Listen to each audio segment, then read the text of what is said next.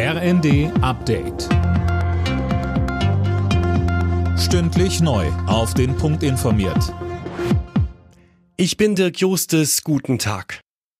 Nach dem Amoklauf mit acht Toten in Hamburg will Bundesinnenministerin Faeser nochmal an ihren Entwurf für ein neues Waffenrecht ran. Sie sagt im ersten, das Ganze müsse nochmal auf Lücken überprüft werden. Mehr von Tim Britztrup. In dem Entwurf steht unter anderem, dass kriegswaffenähnliche halbautomatische Waffen nicht mehr in den Händen von Privatleuten landen dürfen. Die vom Amokläufer in Hamburg genutzte halbautomatische Pistole würde allerdings nicht darunter fallen. Außerdem wird darüber diskutiert, die psychologische Eignung von Waffenbesitzern deutlich strenger zu kontrollieren. Der 35-jährige Täter hatte die Waffe offenbar legal besessen. Eine psychologische Überprüfung hatte keine Anzeichen für Gefahr geliefert.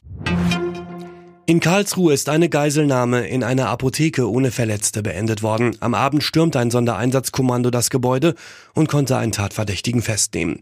Die elf Geiseln blieben laut Polizei unverletzt.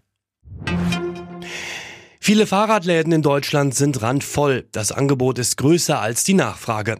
Während der Pandemie haben die Händler viel Ware bestellt. Wegen Lieferschwierigkeiten kam lange Zeit nur wenig oder gar nichts an.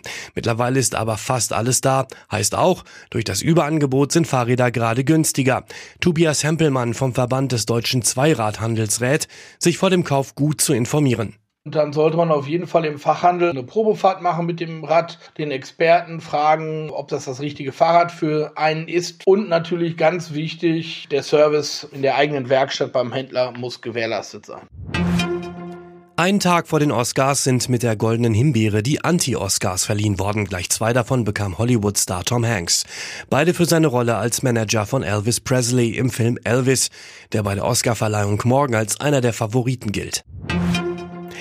In der Fußball-Bundesliga steigt am Abend das 100. Revierderby zwischen Schalke und Dortmund. Anstoß ist um 18.30 Uhr. Am Nachmittag bereits spielen Bayern Augsburg, Hertha gegen Mainz, Frankfurt Stuttgart und Leipzig gegen Mönchengladbach. Alle Nachrichten auf rnd.de